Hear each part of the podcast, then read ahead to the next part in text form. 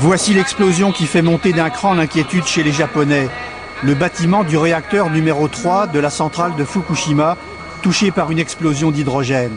Au moment où nous nous parlons, c'est un accident grave, mais ça n'est pas une catastrophe nucléaire. L'Auvergeon, un mot du Japon.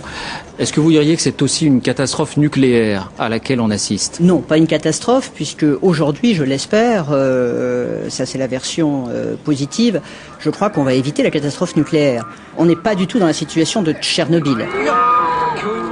Le tremblement de terre, on a l'habitude. C'est quelque chose qu'on peut voir, on peut s'en protéger, on peut prendre des mesures.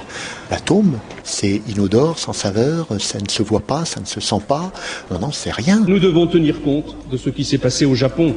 À quelle force de tremblement de terre peuvent résister chacune de nos centrales? À quel niveau d'inondation peuvent-elles faire face? Nous allons contrôler tout cela et nous le ferons en toute transparence. C'est